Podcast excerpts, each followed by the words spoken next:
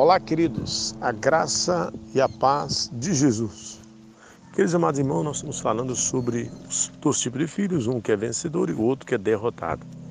E assim estamos apresentando algumas características de ambos. Por exemplo, um filho que é derrotado. Normalmente ele vive preocupado, com medo e automaticamente inseguro. Por que isso? Porque ele crê nas suas próprias capacidades, porque ele confia em si mesmo, porque ele acha que depende dele as coisas. E por isso deixa seguro seus negócios, as coisas, não lhe traz segurança. Entretanto, já o filho vencedor é aquele que confia no Senhor. É aquele que sabe que, embora em meio à sua caminhada, em meio aos seus negócios, em meio às situações, elas podem até no princípio parecer e dar tudo errado. Parecer que está tudo ao contrário. Entretanto, ele crê no Senhor, ele crê que todas as coisas cooperam para o bem daqueles que amam a Deus.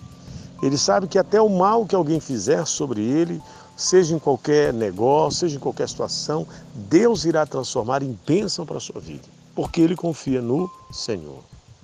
E o que, que acontece no final? Esse filho vencedor sempre consegue atingir o nível, porque ele descansa em Deus e sabe que o Senhor é que cuida dele.